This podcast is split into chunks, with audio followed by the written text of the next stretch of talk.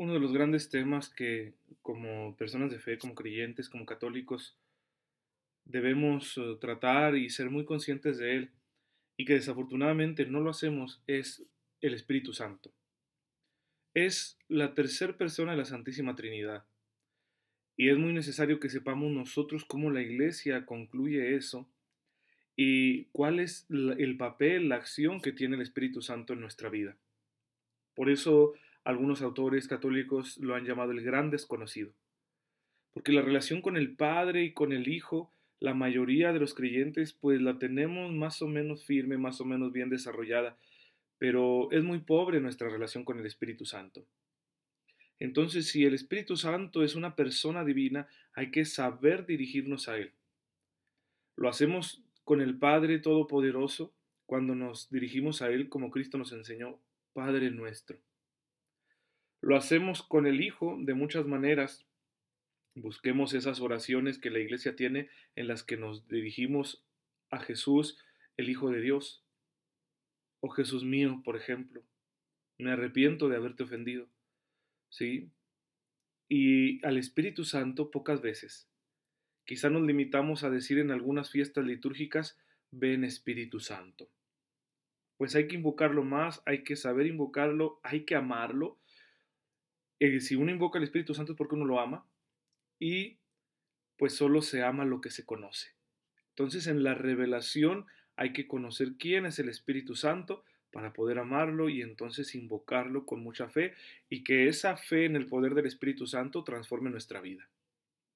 Entonces vamos a hacer un breve recorrido bíblico sobre el Espíritu Santo en las, eh, lo que dicen las escrituras sobre él. Y, vamos a comenzar de la siguiente manera, con un par de alusiones que se encuentran en el Génesis al Espíritu Santo. El libro del Génesis en su primer capítulo, primero y segundo capítulo, nos narra la creación. Cómo Dios, con su palabra, hace el universo.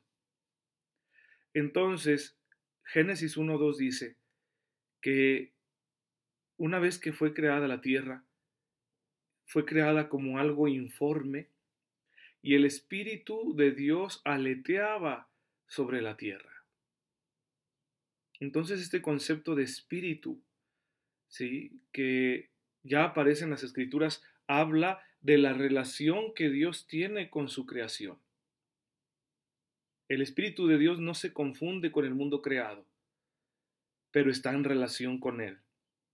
Por eso aleteaba sobre la tierra, la presencia de Dios en la tierra. No podemos pedirle más al autor sagrado del libro del Génesis porque Dios se revela según las capacidades que tiene el hombre en su momento. Muy posteriormente llegaremos a la conclusión, gracias a la enseñanza de Jesucristo, de que el Espíritu Santo es una persona. Luego Génesis 2.7 dice que Dios formó a Adán de barro y le sopló en la nariz, le insufló su espíritu y entonces se convirtió en un ser viviente. Entonces la presencia del Espíritu ahora no está solo en relación con el mundo creado en general, sino también con el hombre en particular. El hombre vive gracias al poder del Espíritu de Dios. Ese Espíritu Santo va a ir guiando la revelación en el pueblo de Israel hasta que se llegue el momento, la plenitud de los tiempos, como dice San Pablo en la carta a los Gálatas, se llegue el momento en que el Mesías abra, por decirlo de alguna manera, el conocimiento del Espíritu Santo a todas las generaciones. Ya el Evangelio de San Mateo 1.18 nos dice, en las palabras del ángel, que María va a concebir al Hijo de Dios, al Mesías, por obra del Espíritu Santo. La encarnación es obra del Espíritu Santo. Solamente el Espíritu puede dar vida de esa manera en la carne sin concurso de varón. Cosa que Mateo y Lucas nos dejan muy clara. Si ellos son los autores inspirados, entonces nosotros creemos que Dios está revelando infaliblemente, sin ningún error, a través de estos dos autores y eso es lo que nos dice la palabra. El Espíritu Santo tiene el poder para concebir en la carne al Hijo de Dios, al Verbo eterno del Padre, sin participación de varón. Y en cuanto Jesús comienza su ministerio, que encontramos en los Evangelios el testimonio previo de Juan el Bautista, Juan dice muy claro sobre ese Jesús de Nazaret que Él es el Mesías y Él bautizará con el Espíritu Santo. Él bautizará con el Espíritu Santo. No con simple agua, no como con un bautismo de penitencia, no que era un mero símbolo. Nosotros no creemos que el bautismo cristiano sea un símbolo. El bautismo cristiano que la iglesia practica es un sacramento, no un símbolo. Es decir, un signo eficaz de la gracia de Dios. Realmente el bautismo nos hace hijos de Dios y nos convierte en templos del Espíritu Santo. Pues Jesús viene a bautizar con el Espíritu Santo. No es que vaya a dejar de usar el agua, es que solamente Él puede transmitir el Espíritu. Los demás profetas no. Ni Juan el Bautista, solo Él, porque es el Hijo. ¿sí? Y el Espíritu Santo nos dirá a la iglesia posteriormente en su reflexión, es el amor que hay entre el Padre y el Hijo, pero es una persona.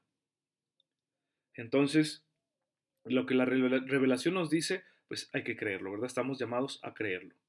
Eh, Lucas 3:22 nos hace notar que el Espíritu se manifiesta cuando Jesús es bautizado. ¿Sí? Conocemos ese texto, ¿verdad? Jesús va a bautizarse como si fuera un pecador, aunque no lo es, lo hace en solidaridad con nosotros, que si somos pecadores, y es bautizado por Juan en el Jordán. Y ahí hay una manifestación divina, una manifestación de la Santísima Trinidad, porque fue bautizado y Jesús oraba y entonces se abrió el cielo y el Espíritu Santo descendió sobre él con forma de paloma y luego se escuchó la voz del Padre. Este es mi Hijo amado, en quien yo me complazco. Ahí está otra vez el Espíritu Santo. Ahí la, la, revelación trinitaria aparece de manera explícita. El Padre, el Hijo y el Espíritu Santo. El Espíritu Santo llena con su poder la humanidad de Jesús, la llena con la plenitud de su poder para que realice su misión. Vamos, el Espíritu Santo lo está ungiendo como Mesías para que pueda llevar a cabo esa misión. Jesús necesita esa unción en cuanto hombre no en cuanto Dios. Juan 14, 26 empieza ya a hablarnos más explícitamente sobre la persona del Espíritu Santo. Ya parece muy clara la alusión personal al Espíritu Santo. Y Juan 14, 26 dice que el Espíritu Santo, al que llama Paráclito, una palabra griega que es difícil para nosotros traducir, pero que podríamos entenderla como el consolador, el defensor, el abogado, el protector. Ahí en esa cita bíblica el paráclito procede del Padre y del Hijo. ¿Sí? El Espíritu Santo que el Padre enviará en mi nombre, Él les enseñará todo y les recordará todo lo que yo les he dicho. Es el Espíritu de la verdad. Son interesantísimas las alusiones de el Espíritu Santo en San Juan. Lo mismo encontramos nosotros en Juan 16, capítulo 16, versículo 13. Él les conducirá a la verdad, y le llama el Espíritu de la verdad. Él les conducirá a la verdad, porque no hablará por sí mismo, sino dirá lo que ha oído, y les anunciará las cosas por venir. Siguiente versículo. Él me glorificará porque tomará de lo mío y lo declarará. Todo cuanto tiene el Padre es mío, por eso dije que Él tomará de lo mío y lo declarará. Qué interesante, ¿verdad? El Padre da al Hijo todo y el Espíritu Santo toma del Hijo todo. ¿Sí? El Espíritu de la verdad, el Paráclito, el Espíritu de la verdad, prometido a los que creen. Prometido a los que creen para que se salven y para que se santifiquen. Entonces es muy importante para nosotros como creyentes recibir el Espíritu Santo. ¿Qué hace el Espíritu Santo? ¿Qué es lo que Él hace con nosotros? Porque en el lenguaje bíblico, nosotros referimos la obra creadora al Padre, referimos la obra salvadora al Hijo y al Espíritu Santo, ¿qué le referimos? Le referimos la obra santificadora. Pero, ¿de qué se trata eso? ¿Qué hace el Espíritu Santo? ¿Cómo nos santifica? La primera función del Espíritu Santo en nuestras vidas es transformarnos en testigos del resucitado. Por eso dice Hechos 1.8. Jesús les dice a sus discípulos ahí en ese texto bíblico, recibirán la potestad cuando venga sobre ustedes el Espíritu Santo y serán mis testigos en Jerusalén, en toda Judea, en Samaria y hasta los confines de la tierra. Serán mis testigos con el poder del Espíritu Santo. El Espíritu Santo nos transforma en testigos, en proclamadores, en mensajeros, en misioneros del Evangelio, para que testimoniemos una sola cosa que ya sabemos que tiene muchas implicaciones, pero es el núcleo esto, a Jesucristo, el Hijo de Dios hecho hombre, muerto y resucitado por nosotros. El Espíritu Santo hace que nos paremos delante de las personas en el mundo para decirles Jesús está vivo. Jesús está vivo y solo en Él hay salvación. Esa es la función del Espíritu Santo en nuestra vida, que queda confirmada más adelante en el mismo libro de los Hechos, en el capítulo segundo, donde se nos narra el acontecimiento de Pentecostés porque están orando, aquella comunidad de seguidores de Jesús está orando y llega el Espíritu Santo y hace que los que están ahí, los apóstoles, otros discípulos, María, la Madre de Jesús, hace que los que están ahí queden llenos de su poder. Se manifiesta sobre ellos, ya conocen el texto, con esa forma de lenguas de fuego que se posa sobre sus cabezas. Y ese poder los impulsa a evangelizar y lo hacen hablando lenguas extranjeras, para que todo mundo escuche las maravillas de Dios. Ahí está el Espíritu Santo actuando para que la comunidad, la iglesia, sea testigo del resucitado, como lo había prometido Jesús antes de ascender a los cielos, según nos cuenta San Lucas en el libro de los Hechos de los Apóstoles. Entonces empieza la predicación que es fruto del Espíritu Santo, y esa predicación va cundiendo, la gente cree y los que creen se bautizan. Pero luego del bautismo tienen que ir los apóstoles, nosotros como católicos creemos que no cualquiera transmite la plenitud del Espíritu Santo. En el texto bíblico aparece clarísimo, porque si nos vamos nosotros a, Hechos capítulo 8, versículo 17, aunque tendríamos que leer todo el capítulo, pero aunque leamos aquí el 17, porque el contexto es este. Después de la muerte de Esteban hay una persecución contra los discípulos de Jesús en Jerusalén y entonces salen huyendo algunos, se dispersan y pues eh, algunos llegan a Samaria, entre ellos Felipe el diácono, y Felipe el diácono predica y hace prodigios y la gente cree y Felipe los bautiza.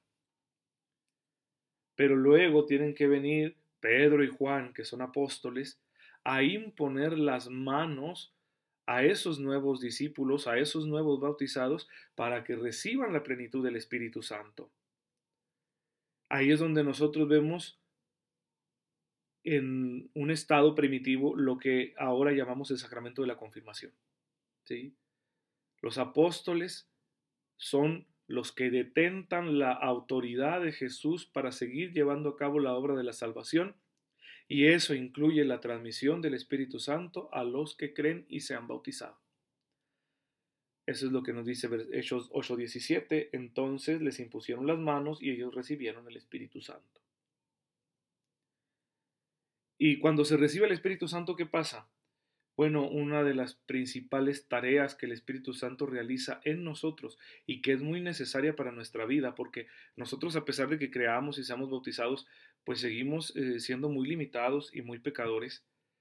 Y eso se nota mucho en nuestra relación con Dios, que no sabemos orar, no sabemos hablarle, no le alabamos como Él merece, no le adoramos como Él quiere ser adorado en espíritu y en verdad no sabemos qué pedirle realmente, no sabemos pedir lo que realmente necesitamos, porque en ocasiones no sabemos lo que realmente necesitamos. Pedimos lo que queremos, mas no siempre lo que necesitamos. Pero el Espíritu Santo sí lo sabe, ¿sí? Él vive en nosotros y dice Romanos 8:27, aquel que conoce los corazones sabe cuál es el sentir del Espíritu, ¿sí? Del Espíritu que está en nosotros porque el Espíritu intercede por los santos, así llama Pablo los creyentes, conforme a la voluntad de Dios. ¿Sí? El Espíritu Santo intercede por nosotros, ora en nosotros al Padre, para que nosotros recibamos lo que el Padre sabe que necesitamos. Y claro que también el Espíritu Santo nos hace reconocer a Jesús como Señor. Así como por una parte el Espíritu Santo nos mantiene en la filiación divina, es decir, en relación con el Padre, de manera que podamos nosotros, ay perdón por la llamada, de manera que, que podamos nosotros recibir del Padre aquellas cosas que ni siquiera sabemos pedir. En relación con el Hijo también el Espíritu Santo nos ayuda, en relación con Jesús. Por eso dice 1 Corintios 12:3, les hago saber pues que nadie que hable en el Espíritu de Dios dice maldito sea Jesús, y ninguno puede exclamar Jesús es el Señor si no es en el Espíritu Santo. Es por la gracia del Espíritu Santo que nosotros podemos decirle a Jesús Señor, y no solo decírselo de los dientes para afuera, sino ser realmente, ser realmente miembros de Cristo, entregarle al Señor todo lo de nuestra vida, todo, todos los aspectos de nuestra vida, es decir, vivir el señorío de Jesús, ser administradores de lo que Él nos da. El Espíritu Santo es el que nos ayuda a mantener esa relación con Jesús. ¿sí? Y además el Espíritu Santo, dice la carta a los Efesios, capítulo 3, versículo 5, el Espíritu Santo nos va revelando los misterios de Dios. Dice este versículo, ese misterio en otras generaciones no fue dado a conocer a los hijos de los hombres, como ahora ha sido revelado por el Espíritu a sus santos apóstoles y profetas. ¿Sí? A los santos apóstoles y profetas el Espíritu Santo les ha revelado el misterio de la salvación. Es interesante que no diga, sí, que no diga que lo revela a cada uno de manera absoluta. Sin duda que el Espíritu Santo guía nuestra vida y que Él tiene el control de nuestra vida. Pues claro, nosotros debemos dejarle para que su poder se manifieste más en nosotros. Pero no nos revela el Espíritu Santo los misterios de la salvación, de la verdad acerca de Dios y del hombre, de una manera particular. Esto es muy importante. Y creo yo que la segunda carta del apóstol San Pedro Segunda carta del apóstol San Pedro, capítulo primero, versículo 21, refuerza esta idea. Dice, porque jamás profecía alguna trajo su origen de voluntad de hombre, sino que impulsados por el Espíritu hablaron los hombres de parte de Dios, entendiendo que ante todo ninguna profecía de la Escritura se interpreta por propia iniciativa. ¿Sí? No podemos apropiarnos nosotros de la interpretación de las palabras de la Biblia. Esa interpretación la da el Espíritu Santo a la iglesia y a aquellos que en particular reciben ese ministerio de velar por la fe de los demás, los apóstoles, los profetas y sus sucesores en la iglesia, que nosotros creemos que sucesores de los apóstoles son el Papa, los obispos, ¿sí? Y en menor medida los presbíteros de la iglesia, los sacerdotes. Entonces, Ahí está la función del Espíritu Santo revelador. Y otra pregunta para comprender la acción del Espíritu Santo en nosotros y nuestra relación con Él es, ¿qué quiere el Espíritu Santo de mí? ¿O que el Espíritu Santo habita en mí y ora por mí y me mantiene en relación con el Padre y con el Hijo y con la Iglesia? Que la Iglesia custodia la revelación. Pero ¿qué quiere de mí en lo particular? ¿Qué quiere de mí en mi vida? ¿A qué me llama el Espíritu Santo? Entonces, ahí la misma Biblia nos va a responder. ¿sí? Por ejemplo, Primera de Corintios, capítulo 6, versículo 19. Dice, ¿no saben que su cuerpo es templo del Espíritu Santo que está en ustedes, el cual han recibido de Dios y que ya no se pertenecen por lo tanto ustedes mismos? Somos templo del Espíritu. ¿Y el Espíritu Santo qué quiere de mí? Que le brinde respeto en mi cuerpo. en mi cuerpo y con todo lo que hago con mi cuerpo. Por lo tanto, no debo dañar mi cuerpo, no debo usar mi cuerpo de una manera falsamente autónoma, ¿sí? No tengo libertad para hacer lo que quiera con mi cuerpo. Híjole, esto como contrasta con la mentalidad actual. Ah, voy a rayarme mi cuerpo, sí. Voy a ponerme mil tatuajes. Y no nos escandalicemos ni juzguemos a nadie que lo hace. Solo Dios sabe por qué lo hacen y hay unos pecados que son más graves que otros, ¿sí? No es lo mismo quien deshonra su cuerpo metiéndose con una prostituta, ¿sí? Que pobre mujer, ¿verdad? La está utilizando y él está denigrando su propio cuerpo. No es lo mismo el que se tatúa, pues ya se rayó el cuerpo, era completamente innecesario, pero ya lo hizo. Sí, y solo lo rayó. Y no es lo mismo el que, el que se droga. No sabemos por qué se droga, pero está dañando su organismo. Lo mismo los que comemos mucho, los que bebemos mucho, los que fuman. Ya nomás eso me faltaba a mí fumar, ¿verdad? Gracias a Dios, no. Sí, eh, pero con la comida también deshonro mi cuerpo. Y, y, no se diga en materias de inmoralidad sexual, y no se diga con la cuestión de la anticoncepción, y no se diga con la cuestión del aborto. Claro que ahí no estamos respetando el templo del Espíritu Santo que somos nosotros. ¿Qué quiere el Espíritu Santo de ti? Que respetes su templo. ¿Sí? Que respetes lo que es de Él y no es tuyo. Entonces hay que entenderlo sin juzgar a nadie. Enseñemos esto, vivámoslo primero nosotros y luego enseñémoslo a los demás. El cuerpo es templo del Espíritu, hay que tratarlo bien, con los criterios que nos da la palabra. Usar el cuerpo para bien. Cada uno en ese sentido tendrá que luchar con algo, a luchar, hermanos, con la gracia de Dios, para que este templo del Espíritu Santo sea respetado, para que honremos al Espíritu Santo con nuestro cuerpo. Efesios 4:30 también nos dice algo semejante, pero ya no en relación a nosotros mismos como templo del Espíritu, sino en relación a nuestra conducta, sí, nuestra conducta va hacia el exterior, hacia los demás. Y por lo tanto nos dice Efesios 4:30, no contristen al Espíritu Santo de Dios, con el cual han sido sellados para el día de la redención. Y empieza a decir lo que contrista al Espíritu Santo. Ya lo ha dicho los versículos anteriores el apóstol San Pablo, robos, faltas de respeto, violencias, palabras inútiles. Y el versículo 31 continúa, amargura, enojo, ira, gritería, blasfemia, en fin, todo eso hay que desterrarlo, desterrarlo de nosotros. ¿Qué es lo que hay que cultivar en cambio? ¿Qué, ¿Qué, nos quiere dar el Espíritu Santo para que lo practiquemos en nuestra vida? Pues sus dones, ¿sí? Esos dones tan maravillosos que aparecen en el Antiguo Testamento, en el libro del profeta Isaías, capítulo 11, versículos de 2 al 3 porque habla de, que saldrá un renuevo en el pueblo de Israel y sobre él vendrá el Espíritu Santo. Ese renuevo es el Mesías, pero el Espíritu Santo, si nosotros estamos unidos a Jesús, que es el Mesías, también está en nosotros y nos da sus dones. Y dice Isaías 11.2, descansará sobre él el Espíritu de Yahvé, espíritu de sabiduría e inteligencia, espíritu de consejo y de fortaleza, espíritu de conocimiento y de temor de Yahvé. ¿Sí? Temor de Yahvé. Que aquí lo hemos desglosado en dos, ¿verdad? En la iglesia decimos temor de Dios y piedad. Si la piedad es el respeto, la veneración que le damos a Dios en un sentido positivo. Eh, en un sentido negativo de lo que no debo hacer para no deshonrar a Dios, pues es el temor de Dios. Temo ofenderte, Señor. Temo romper tus mandamientos, temo quebrantar tus preceptos, temo alejarme de tu voluntad.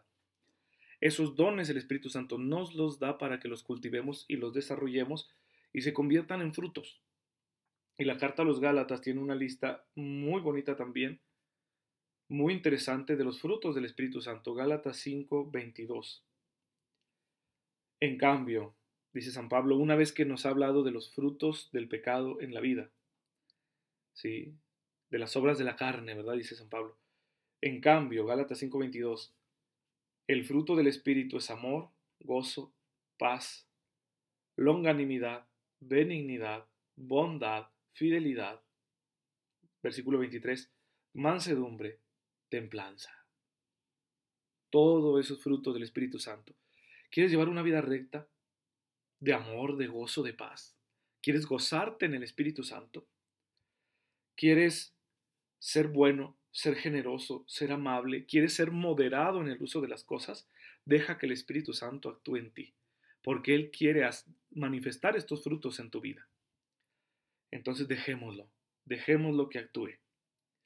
Como con la oración, invoca al Espíritu Santo, ven Espíritu Santo constantemente, en toda circunstancia, especialmente cuando te sientas afligido, desesperado, tentado, cansado, hastiado.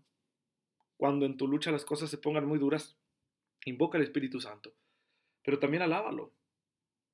Alaba al Espíritu Santo en todo momento porque no sabes la clase de bendiciones que te está dando constantemente. Que yo te he hablado de las más grandes, pero hay muchísimas. Entonces, bendice al Espíritu Santo, alábalo al Espíritu, al Espíritu Santo, que ya vive en ti, pídele solo que se manifieste con más poder. Cuando tú vas a una oración, cuando tú vives la fiesta litúrgica de Pentecostés, cuando le pides al sacerdote que ore por ti, solo estás pidiendo al Espíritu Santo que se manifieste más en ti, porque ya está en ti. En el bautismo fuiste constituido templo del Espíritu y en la confirmación fuiste constituido testigo de Jesús con el poder del Espíritu Santo. Entonces, hay que vivir así nuestra relación con el Espíritu Santo. Todos tenemos como meta en nuestra vida de fe una relación personal con Dios, así lo decimos. Pero dice 1 Corintios 2.11, nadie conoce lo íntimo de Dios sino el Espíritu de Dios. Entonces, para estar en una verdadera relación con Dios, necesitamos al Espíritu Santo. La iglesia misma, ¿sí? nos enseña a estar en comunión con el Espíritu Santo, a reconocer su presencia en las escrituras que Él mismo ha inspirado, en la tradición, porque la tradición de la iglesia es obra del Espíritu Santo en el magisterio de la iglesia, porque el magisterio de los sucesores de los apóstoles, del Papa y los obispos, se encuentra bajo la inspiración del Espíritu Santo. En la liturgia, que es el culto que le damos a Dios y que es un culto en espíritu y en verdad. En la oración personal y comunitaria. En los dones y servicios que cada uno tiene en la iglesia, ahí actúa el Espíritu Santo para edificación de la iglesia en los signos de la vida apostólica, de la vida misionera. Ahí también vemos la acción del Espíritu Santo. Y sobre todo, en el testimonio de los santos, de aquellos testigos fieles que han puesto por obra la voluntad de Dios con gran fe, porque se confiaron completamente a la gracia del Espíritu Santo. Y bueno, yo te recomiendo, si quieres profundizar más en esto, que vayas al Catecismo de la Iglesia Católica que va a ser así como que un repaso exhaustivo sobre todo lo que dice la Biblia acerca del Espíritu Santo, y que lo puedes encontrar a partir del número 687 en adelante. ¿sí? Y verás ahí cómo nombra la Escritura al Espíritu Santo, cuáles son los símbolos del Espíritu Santo en la Escritura, ¿sí? Eh, el Espíritu Santo, cómo se manifiesta en la palabra de Dios, durante la creación, el Espíritu Santo como promesa que Dios nos da, el Espíritu Santo a lo largo de la historia de la salvación, cómo se manifiesta el Espíritu Santo en la obra de Cristo, ¿sí? En fin, es una cosa maravillosa de texto del catecismo de la Iglesia Católica para que conozcamos al Espíritu Santo y le invoquemos. Si tú confías en el Espíritu Santo, toda circunstancia en tu vida puede cambiar para la gloria de Dios. Cualquier momento en tu vida, bueno o malo, se puede transformar en un momento de gloria si confías en el Espíritu Santo, que te va a dar unas capacidades inimaginables. Entonces es bueno conocer al Espíritu Santo para amar al Espíritu Santo y para dejarnos guiar por el Espíritu Santo. Amén y muchas gracias. Espero que les pueda servir para su reflexión personal y pueden, claro, que compartirlo con quien ustedes gusten. Dios los bendiga.